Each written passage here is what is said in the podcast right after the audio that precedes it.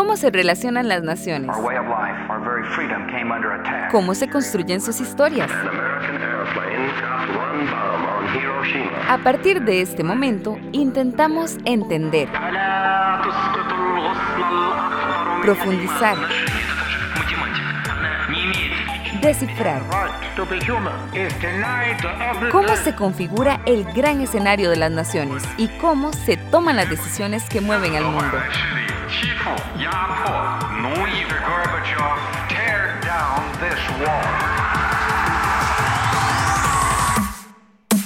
Esto es Escenarios Globales, una producción de Radio Monumental. Hoy con María Fernanda Morales, Carlos Cascante y Javier Johanning. Es el país de los hombres y mujeres que han sabido conquistar una patria diferente. Costa Rica es un país de gente luchadora que se quiere superar, honesta y trabajadora. El nuestro es un país que merece continuar avanzando a paso firme con valor y honestidad.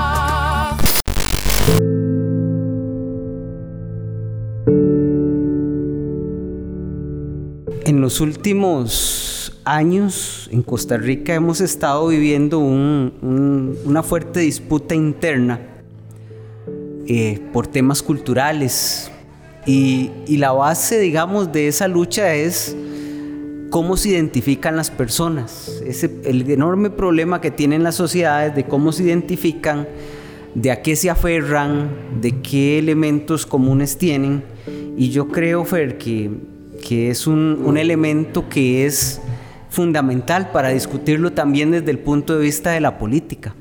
Claro, yo creo que ahora, más que nunca, eh, en, un contexto en que estamos bombardeados de información, en que estamos más conscientes de los otros, las otras o las otredades, ¿verdad? Creo que el tema de las identidades, especialmente en los últimos años y cómo se ha infiltrado en la política nacional, en la política internacional, y se ha manifestado de formas que yo diría preocupantes. Y cuando digo preocupantes es que las identidades o la afirmación del ser, si quisiéramos llamarlo así, eh, ha creado fragmentación en las sociedades de alguna u otra forma.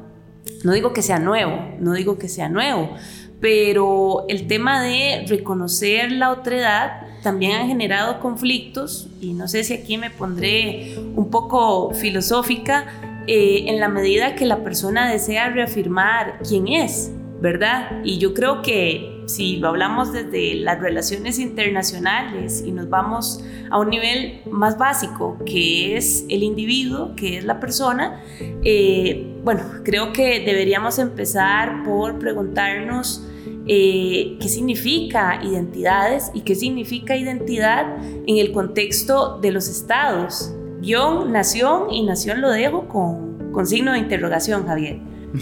Sí, bueno, ese es, ese es un, un, término polémico, ¿no? Estado-nación, si existe realmente un Estado para una nación, ¿verdad? En todo el mundo, cosa que creo que en la realidad empírica eso es imposible, ¿verdad? De que suceda. Eh, lo que nos demuestra también entonces cómo estos eh, conceptos empiezan a, a, interrelacionar y empiezan a generar toda esta serie de tensiones, conflictos y polarizaciones que vemos. Estado-nación, soberanía, identidad, cultura, etnia. Eh, se empiezan a entremezclar y empiezan a mostrar contradicciones entre sí que empiezan eh, en momentos de alta tensión social, pues a mostrar precisamente conflictos sociales eh, históricos, ¿verdad? Como dice María Fernanda, esto no es nada nuevo y que más bien nos pone en incógnita hoy sobre, al menos desde mi área de ciencias políticas, sobre temas como participación, representatividad, y eh, elecciones, cómo son los procesos participativos, cómo son los procesos populares, cómo tener las elecciones. Y esto nos lleva entonces a una serie de cuestionamientos del orden público y el ordenamiento jurídico sobre si realmente estamos teniendo los espacios de inclusión necesarios para evitar este tipo de consensos o perdón, conflictos y generando los consensos necesarios para darle ese reconocimiento a todos los sectores. El problema cuando hablamos eso que ustedes señalan de identidad es que a veces, bueno, la eterna disputa, las identidades son reales o son una, construcción. Y esa es, la, esa es la pregunta de siempre, el huevo o la gallina, ¿qué es primero? Eh, históricamente uno puede datar procesos de construcción desde el poder de identidades, es decir, los grandes procesos de unificación de idiomas en ciertos países. El jacobinismo.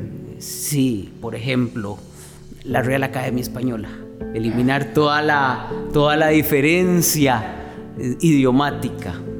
Em, la rusificación. Es decir, uno puede datar procesos de construcción de identidades y de identidades nacionales para ser más exactos a partir del siglo, del siglo XVIII, cuando van perdiendo peso las identidades religiosas universalistas, ¿verdad? Que la gente se identificaba como soy católico. Eh, ya no. Entonces, sí se puede identificar eso, pero la gran duda que me genera las intervenciones de ustedes es, y, doy una confesión, para mí, desde mi punto de vista, todas las identidades son construidas desde el poder. Pero, pero mi duda, porque hasta cuando son construidas contra el poder, ahí hay un ejercicio de poder. Ahora, mi duda es cuán original puede ser una identidad y cuán inocentemente se puede construir una identidad. Bueno, esa es una pregunta bien profunda, en realidad. Eh, yo creo que también, bueno, la, identidad, ¿verdad? Como, como un concepto, eh, si lo quisiéramos llamar una categoría de análisis y yo creo que metodológicamente hay una gran discusión de si se puede catalogar como una variable, si quisiéramos hacer un análisis ya propiamente dentro de las relaciones internacionales. Eh, y aquí hablo básicamente desde una postura epistemológica, diría, eh, porque yo creo que son construidas, ¿verdad? Y allí pues eh, ver qué tan originales es bastante complicado porque si nos vamos a un nivel básico de la persona, del individuo, no estoy hablando propiamente de una figura estatal, eh, también es algo muy situado, es algo muy contextual. Y aquí ya estoy usando palabras del feminismo, ¿verdad? Eh, cuando estoy hablando de, situaciones más, situadas. Lo que sí, y yo creo que eso es algo fundamental, es reconocer el elemento de poder, como, lo mencionaba don Carlos, eh, y yo creo que eso permite abrir el análisis cuando se reconoce lo contestatario de las identidades, cómo las construyen, qué influye en un individuo. Y yo creo que ya hay algo muy interesante también. La agencia del individuo, esto creo que lo tomo más desde la parte constructivista, en el proceso, valga la redundancia, de la construcción de la identidad. Es decir, quién me influye y qué tanto incido yo también en ese proceso de construcción de identidad. No sé si, si, si estoy allí haciendo un enredo, Javier. No, no, no, para nada. Yo, yo creo que más bien aquí le voy a caer un poco mal a Carlos porque no creo, no creo que existan identidades inocentes, ¿verdad? Yo creo que eh, como aquí sí hay, tenemos un consenso de que las identidades son construcciones, pero como toda construcción es una relación social y eso no implica que no sean reales. Creo que podríamos observarlo de forma situada en términos de geografía humana, entendiendo que los lugares se construyen a partir de tres, elementos. Locación, qué hace, qué produce ese lugar, localidad, cómo se organiza ese lugar, ese lugar y cómo esas interacciones generan un sentimiento de identidad. Claro, en relación con, y en interacción con otros lugares. Y eso va generando identidades. Claro, hay un elemento del poder, ¿verdad? La localidad está muy inmersa en todo esto. Eh, creo que ahí en ese, en ese elemento entendemos que no hay identidades inocentes, que toda, eh, toda identidad se construye colectivamente en interacciones, tanto en individuos como en, otra, en relación con otras colectividades y como toda identidad eh, es, y como toda ciencia social, al menos desde donde lo veo yo, es histórica, por lo tanto es fluctuante, es cambiante conforme a esas interacciones. Eso hace entonces que la identidad costarricense no sea la misma hoy que la que fue hace 60 años, ¿verdad? Ahora, eso nos dice que hay que tenemos que definirnos a través de la otra edad. Ahí es donde yo entro, ahí, ¿verdad? Con ciertas reticencias con ese concepto y autorizaciones que todo viene a definirse a partir de la negatividad, es decir, a partir de lo que no soy y qué no soy para definir qué soy. Y eso es muy complicado en términos sociales, ¿verdad? Ahora, pero yo te lo pongo así, vos dijiste la identidad costarricense. No, no, no, yo te, yo te lo, te, lo, te lo, exactamente, yo te lo complico más, no es que no hay, es que hay varios proyectos de identidad.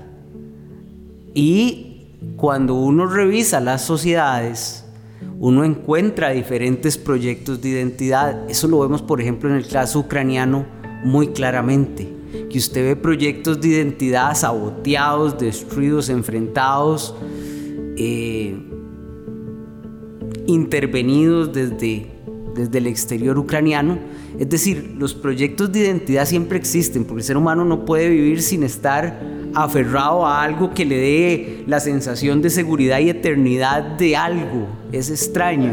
Ahí, perdona que te interrumpa, ahí estás hablando ya como en términos de naturaleza humana. Yo me quedo más en términos sociales. Y hablando de proyectos nacionales, pienso en el caso inmediato de Burma o Myanmar Bienvenidos a las crónicas de historia de France 24. Y hoy vamos a hablar de los Rohingyas, un pueblo étnico predominantemente musulmán que suma 3.5 millones de personas sin un Estado legítimo ni una tierra que les pertenezca. Son apátridas. Aunque la mayor concentración de los Rohingyas, aproximadamente 1.1 millón de ellos, vive en el norte de lo que hoy conocemos como Myanmar, antiguo Birmania este gobierno los ha expulsado en varios momentos específicos por considerarlos inmigrantes ilegales de Bangladesh, que además son musulmanes en un país de mayoría budista.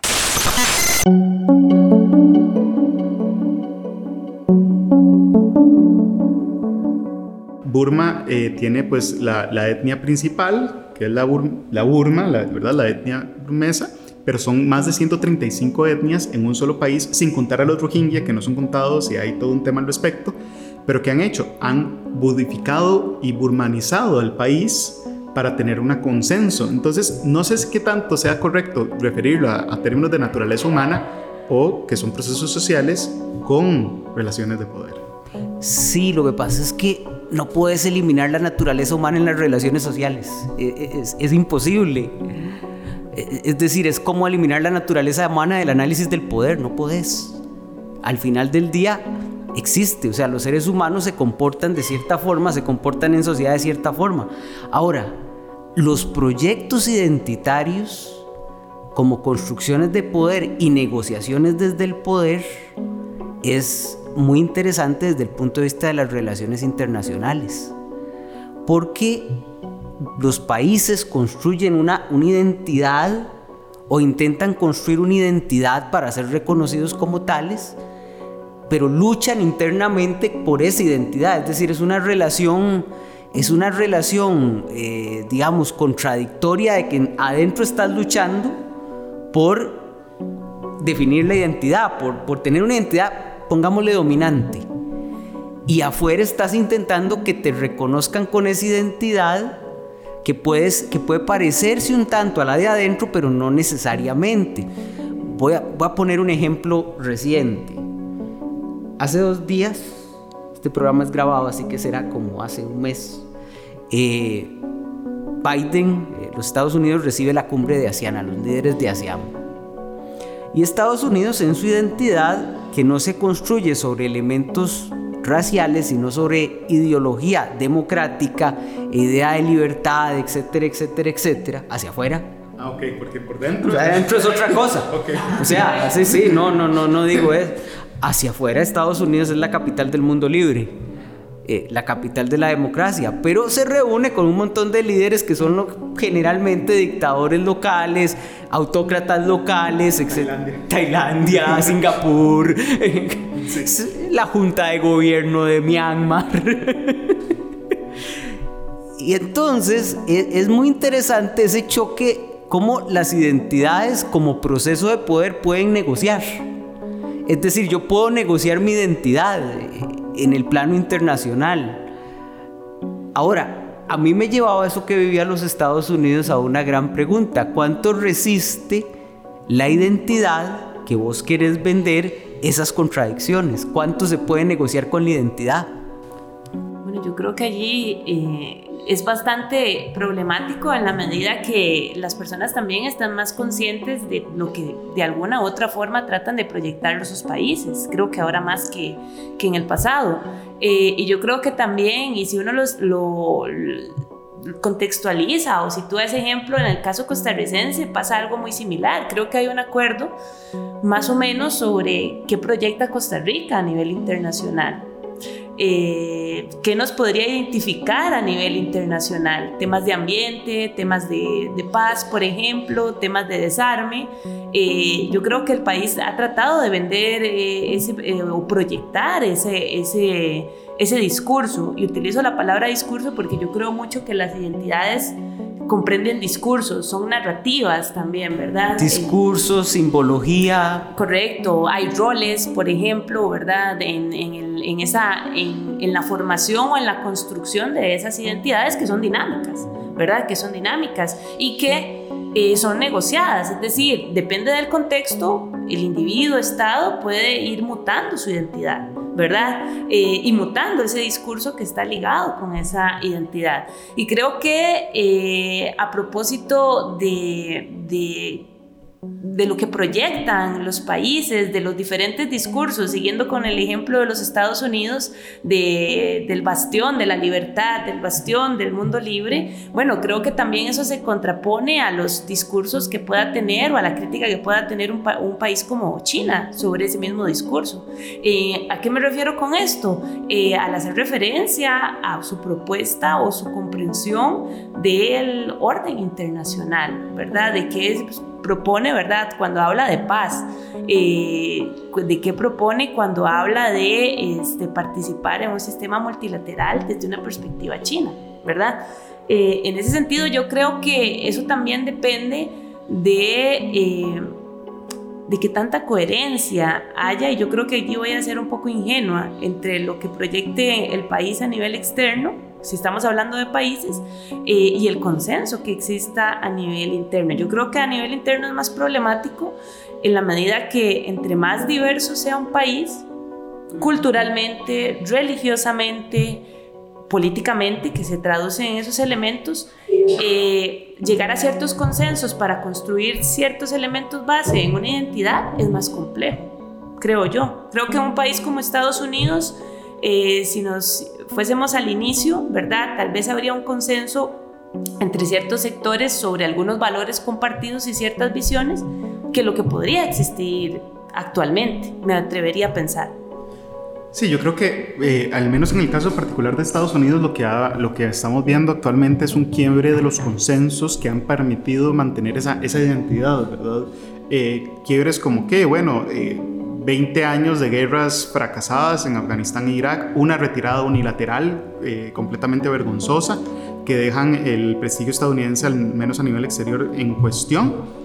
Eh, y a nivel interno, pues eh, tenemos, al menos sin, sin, tomar en cuenta, incluso dejando, descontando la administración Trump, tenemos un quiebre de, una, de un consenso social sobre el llamado sueño americano, ¿verdad? Porque parte de, parte de Estados Unidos también... Esa es parte de la identidad estadounidense, la idea de progreso interno con el trabajo, etcétera, etcétera, etcétera. Y ya no la están teniendo.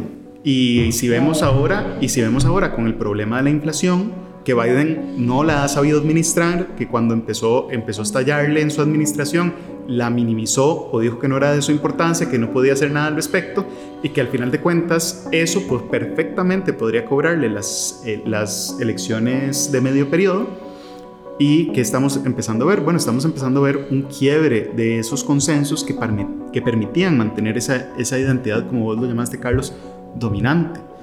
Eh, a que algo es, eh, es, muy interesante y Ian Brenner, Brenner acaba de publicar un libro, acaba en estos días, que se llama El Poder de la Crisis. Eh, no lo he leído porque acaba de ser publicado, de hecho ayer lo estaba presentando, pero él en esa presentación comentaba que las crisis tienen, son oportunidades también. Claro, lo daba el ejemplo de la OTAN. Eh, Rusia, las autoridades rusas, mejor dicho, el régimen de Vladimir Putin invaden eh, a Ucrania, ¿verdad? ¿Y cuál fue eso? Bueno, Estados Unidos y la OTAN tomaron esa oportunidad para cohesionar y expandirse, ¿verdad? Y ahora estamos viendo Finlandia y Suecia, que con un posible sabotaje turco, dicho sea paso, eh, pero eso permitió consolidar una identidad al menos alrededor de la OTAN. ¿Será esto una oportunidad en una crisis que está atravesando Estados Unidos para consolidar la identidad dominante o reformarla o reconfigurarla?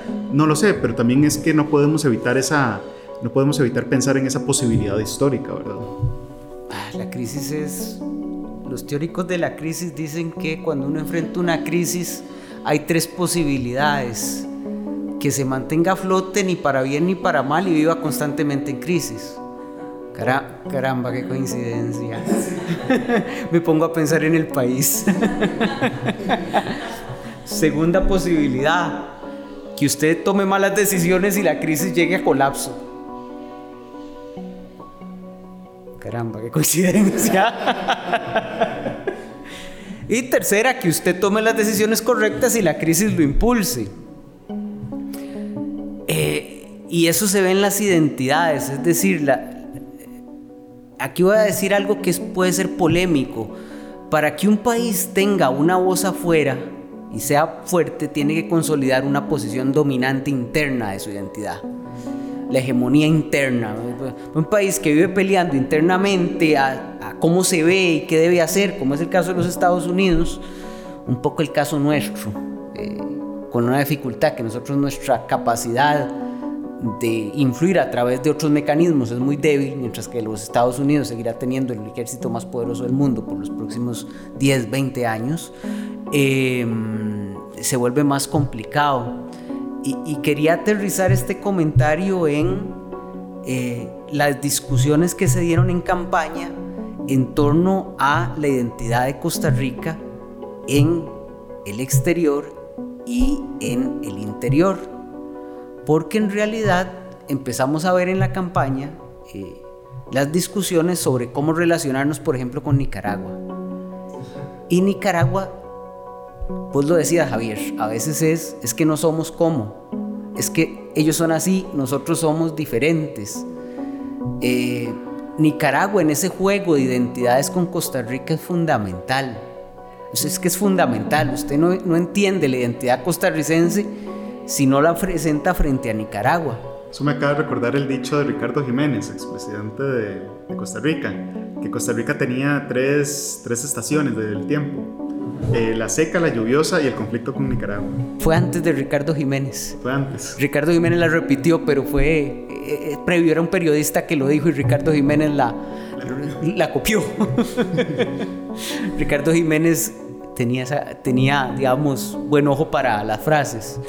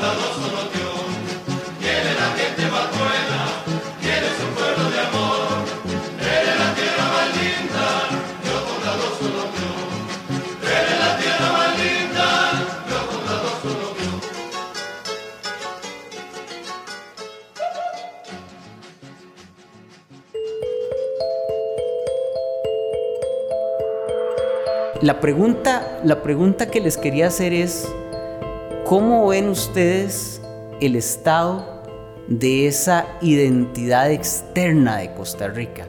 ¿En qué, cómo la, cómo la precisan, cómo la ven? Yo tengo cierta preocupación eh, en la medida que el país, de alguna u otra forma, como lo mencionaba anteriormente, eh, ha tratado de este, posicionarse en la parte ambiental. Yo creo que lo ha hecho bastante bien porque cuando uno va al exterior y se habla de Costa Rica, hay ciertas palabras que se relacionan con Costa Rica. Verde, claro que a veces no eso no necesariamente concuerda con lo que pasa adentro, ¿verdad? que lo me la mi cara. Em, paz, desarme, ¿verdad? Eh, bueno, y algunas personas incluso a veces dicen lo de la Suiza centroamericana, que a mí eso me, me genera este, muchos sentimientos encontrados, ¿verdad? Lástima que la gente no te puede ver como, como, claro, lo dijiste. El body language fue muy... Em, pero en realidad yo creo que el país ha hecho un buen trabajo. Yo creo que aquí hay que reconocer eso, tratando de proyectarse en ciertos foros y en ciertos espacios de determinada forma. Yo creo que sí ha habido una política relativamente clara, especialmente en los últimos años, de proyectar, al menos en la parte de desarme, y yo creo que en la parte de medio ambiente sí ha habido esa claridad, me parece a mí. Eh, bueno, el asunto es, y lo que me genera preocupación es lo que va a suceder en estas nuevas administraciones, o en esta nueva administración, cuando el tema medioambiental, y creo que en algún momento lo hablamos en algún podcast anterior, eh, básicamente estaba no, no estaba en la agenda al menos de la propuesta. Y escuchando, y esto es una apreciación bastante personal, y yo entiendo que eso genera posiciones también encontradas, eh, las declaraciones, al menos que ha hecho el presidente de la República, eh, la agenda ambiental del país, en lo que tiene que ver con conservación, eh, está pendiendo de un hilo está pendiendo de un hilo. Me preocupa también que el tema del cambio climático, donde Costa Rica ha tratado de construir también una identidad, y en eso soy bastante crítica, porque hay una gran eh, disonancia entre lo que el país dice afuera y lo que el país hace adentro en términos de cambio climático. Hablamos muchísimo de cambio climático. Eso pasa con cualquier identidad claro, externa. Claro, ¿verdad? Porque nos, allí tratamos de, de, de, de maquillarnos, ¿verdad? De que todo se muestre bien pero cuando vemos adentro eh, hay muchísimas tareas pendientes en materia de en la agenda de cambio climático, eh, especialmente en la parte de adaptación, donde se ha trabajado muchísimo es en la parte de mitigación. Entonces yo creo que em, con el tema de al menos medioambiental, a mí me preocupa sinceramente que vaya a suceder con ese posicionamiento que ha tenido Costa Rica, porque al menos en los foros medioambientales eh, Costa Rica se escucha en la parte, eh, se escucha, a pesar de que es un país bastante pequeño en términos de, poder, ¿verdad? Pero ha construido a partir de esa identidad ciertas posiciones de respeto, lidera coaliciones con países desarrollados. Eh, que yo creo que le han dado también cierto prestigio. Y bueno, yo creo que allí, y yo me enfoco en la parte ambiental, básicamente porque también tengo ciertos intereses allí, eh, académicos y, personales, pero sí me preocupa que esa identidad que hemos ido construyendo en la parte ambiental eh, se vaya o esté peligrando a propósito de esta nueva administración. Quisiera equivocarme, ojalá que sea así. Este, este gobierno en la, toma de posesión, el, presidente, dijo que eh, estamos en una coyuntura muy, muy especial, porque, y mm, palabras menos, palabras más, si este gobierno fallaba, los consensos sobre los que se basaba la democracia costarricense, pues básicamente se iban a caer. La verdad es que, en efecto, siento que al menos nuestra identidad interna y nuestra identidad externa eh, está en un momento muy frágil, ¿verdad? Es un momento es un, es un parteaguas, ¿verdad? Creo que estamos en un parteaguas. No solo en términos ambientales, que en términos ambientales también me preocupa la terciarización de los parques nacionales, dicho sea paso, que es muy posible.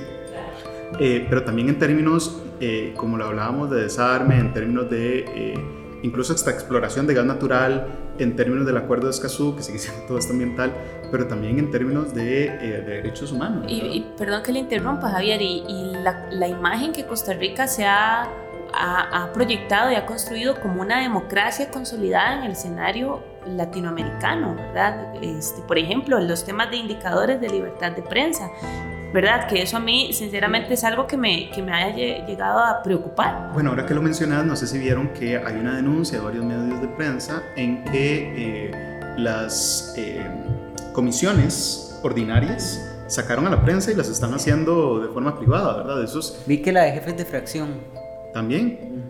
Y eso es algo que, bueno... Es que yo creo que ustedes están dando en el clavo. Por primera vez en hará 30 años se está discutiendo la identidad exterior de Costa Rica, la identidad internacional de Costa Rica. El modelo país. Sí, junto con el modelo país. Es que a veces pensamos que la política exterior, y a eso quería llegar, que la política exterior está separada de los vaivenes internos, y eso lo venden mucho los gobiernos hablando de la política exterior de Estado. En realidad estamos viviendo, o sea, nosotros que vemos desde lo internacional, estamos viendo ese resquebrajamiento de la política y de la identidad exterior de Costa Rica, porque realmente estamos en un momento interno muy complicado Y eso se, ve y se analiza en lo internacional. Por ejemplo, yo no digo que Costa Rica haya tenido una política idealista siempre.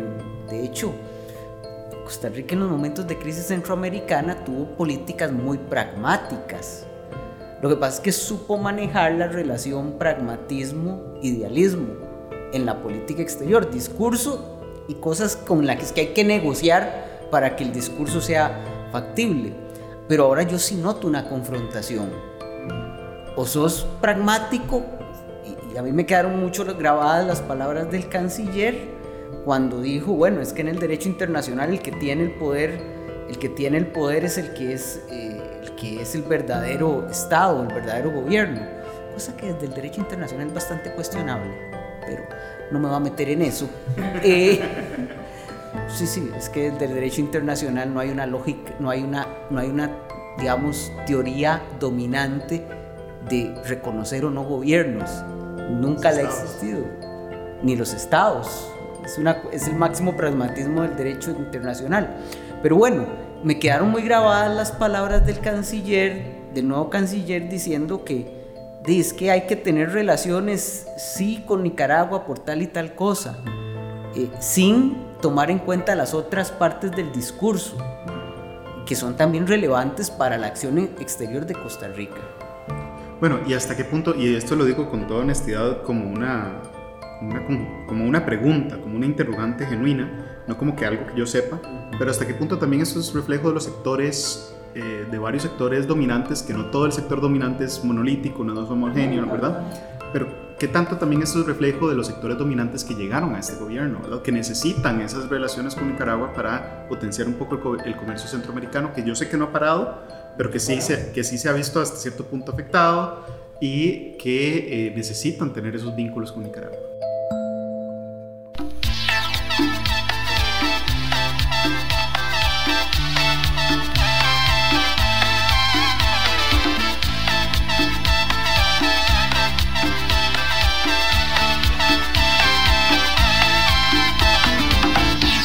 Un, por encima la identidad de Costa Rica hacia afuera. Y hacia adentro es donde es un verdadero laberinto. Si nos ponemos a ver los, los proyectos identitarios internos de Costa Rica, a veces yo de veras creo que lo único que, que, encuentra identidades sólidas, digamos, de tipo nacional, es la selección nacional. De lo poco que hay. ¿verdad? De lo poco en que nos podemos poner de acuerdo y ojalá ganemos, pero incluso cuando estamos ganando, pero si vamos al mundial vamos a hacer el ridículo y para mejorar es mejor que nos quedamos, pero hay, despierta un sentimiento colectivo. O no nos merecemos ir al mundial, pero igual no nos merecemos, ¿verdad? Sí, no, no. Hay, es, una narrativa. es la única cosa que encontramos un nos que es legítimo y que traspasa las diferencias sociales.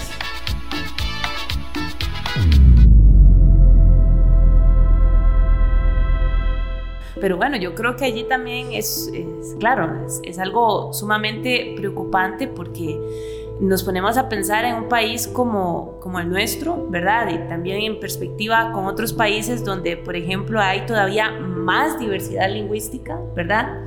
Otros países donde todavía tenemos eh, más diversidad cultural, vean que estoy enfatizando en más diversidad cultural eh, que yo creo que hay otro elemento aquí importante y lo mencionaba Javier anteriormente, es la geografía es importantísima, a mí me parece que la geografía es importante también en, la, en, la, en, la, construcción de las identidades.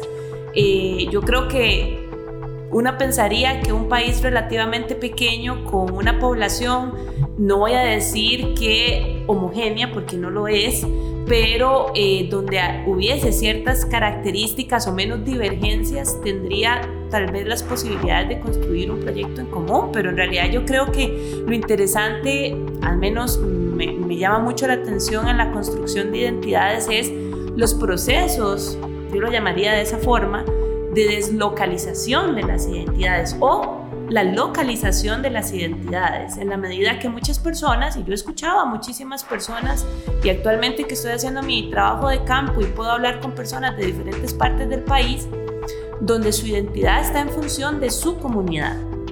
Y eso a mí me parece sumamente fascinante, porque ya no hablan del país.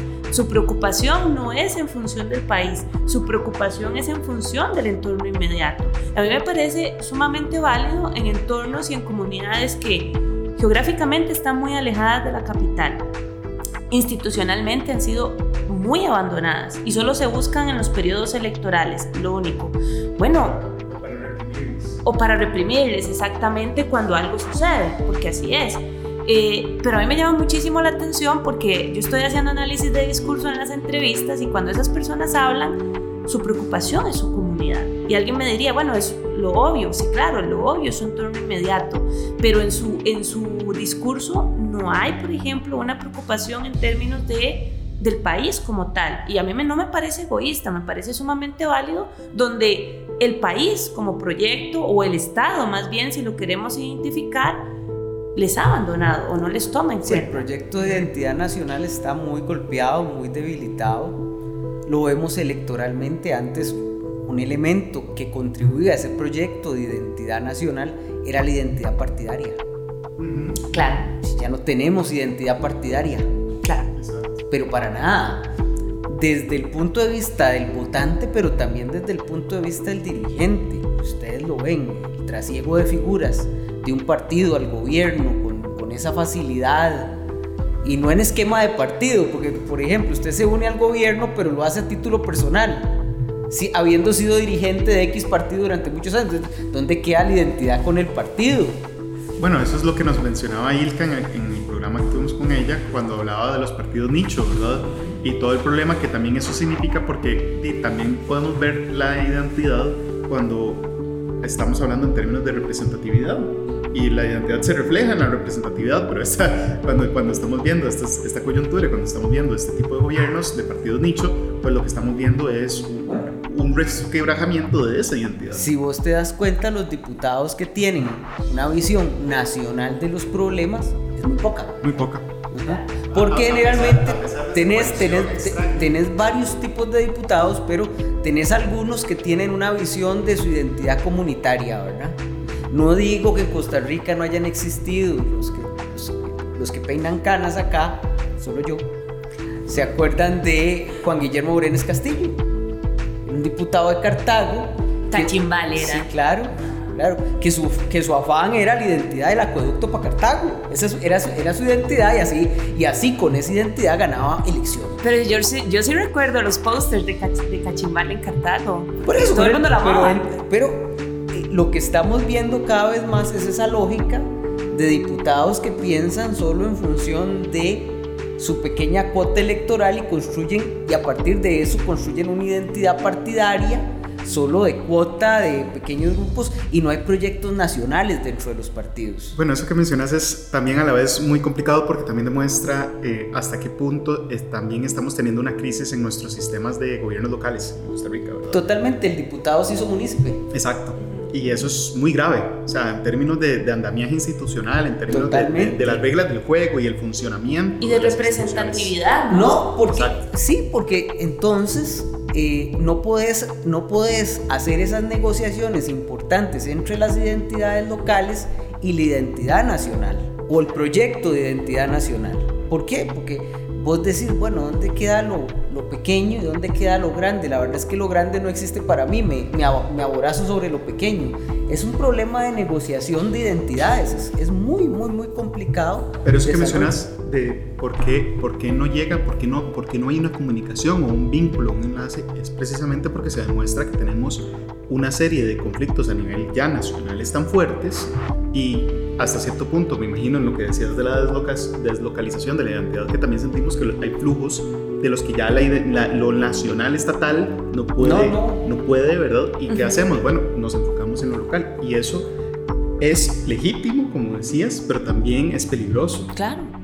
Sin duda. Y vamos a ver, nosotros utilizamos el ejemplo de Costa Rica, pero si nosotros nos ponemos a observar otros ejemplos de otros países centroamericanos, latinoamericanos, anglosajones, vamos a encontrar lo mismo. Hay una deslocalización de identidades y problemas de negociación de las identidades y lo hemos visto con los nacionalismos que, juegan con un proyecto de identidad muy fuerte Que siguen siendo localismos, ¿verdad? ¿Verdad? Porque son, Totalmente. o sea, son, dicen representar la nación, pero realmente Vamos a ver. una sección. Pero es La- idea de que es una nación. Por eso, ¿verdad? por eso lo llamo un proyecto, porque yo estoy pensando en lo que para mí es la nación y la identidad X, Lo que me sirve. lo que me sirve. Ahora, también desde la resistencia, muchas veces esas identidades se componen nada inocentemente, ¿verdad? Ah, no, completamente. completamente, ya lo vimos. pues, A, a mí siempre me hacía mucha, mucha gracia cuando se descubrió que la biografía de Rigoberta Menchú no era real,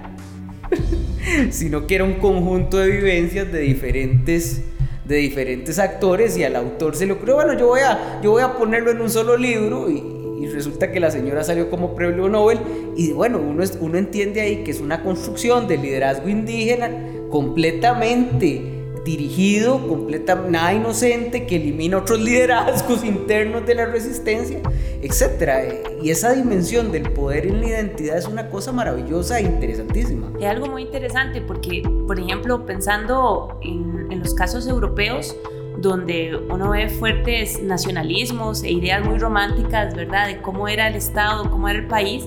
Eh, y menciono casos europeos precisamente por los temas de las migraciones, donde la migración, ¿verdad?, y la llegada de personas con un, baja- con un bagaje cultural muy diferente, ¿verdad? Que llegan, y aquí voy a usar una palabra que a mí me parece problemática, pero la voy a utilizar, llegan y tratan de integrarse a las sociedades receptoras, ¿verdad? Eh, esto crea también nuevas identidades, ¿verdad? Estaba viendo Identidades, sí, claro. ¿Verdad? Nuevas Claro. identidades, porque, por ejemplo, estaba viendo un documental y se le hacía la pregunta a una persona en la calle, un, doc- un documental de la Deutsche Welle, y se le hacía una pregunta de cómo luce un alemán o una alemana.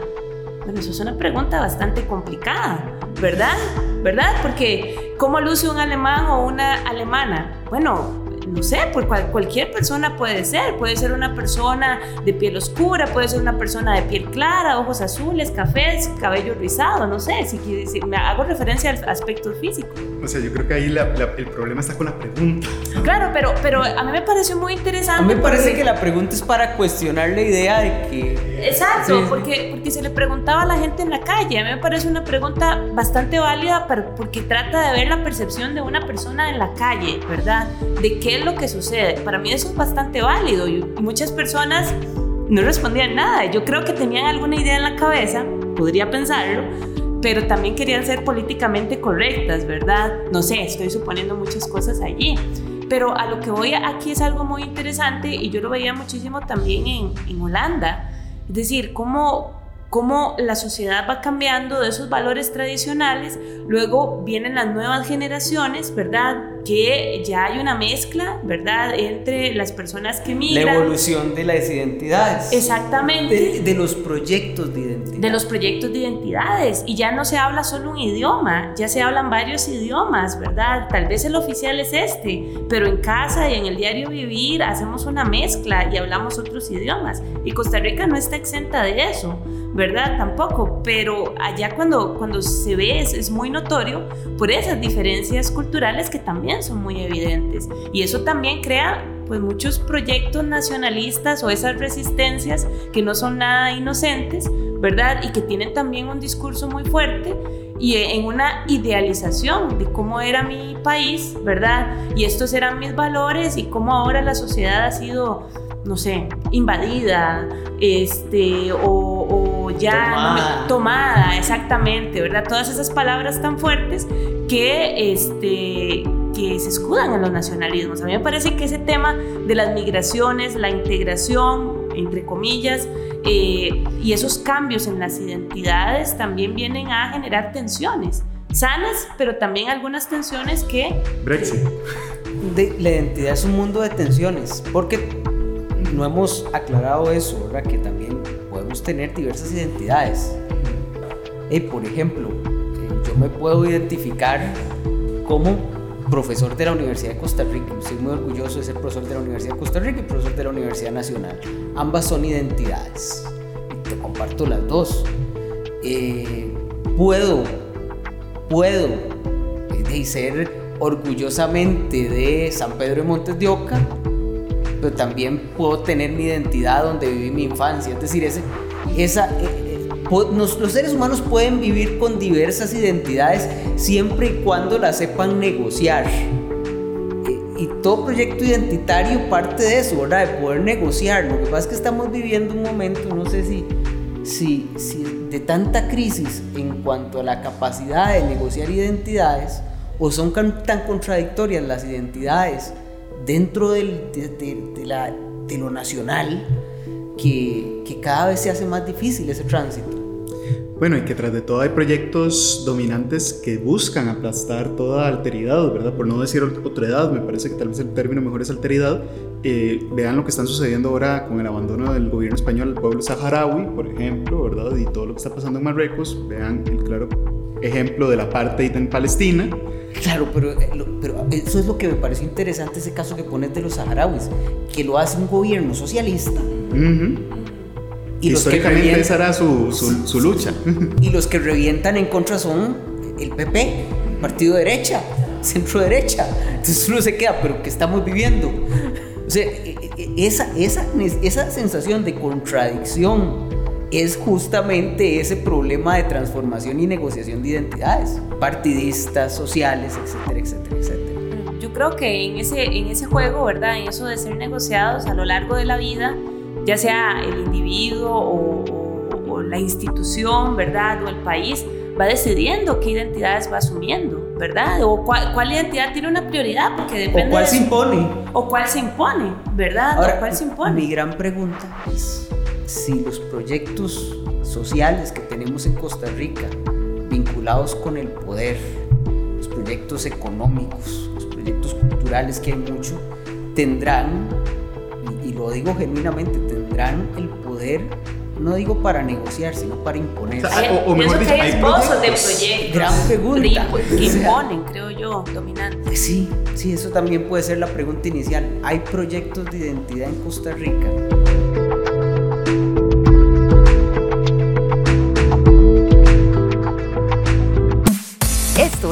Escenarios Globales, una producción de Radio Monumental.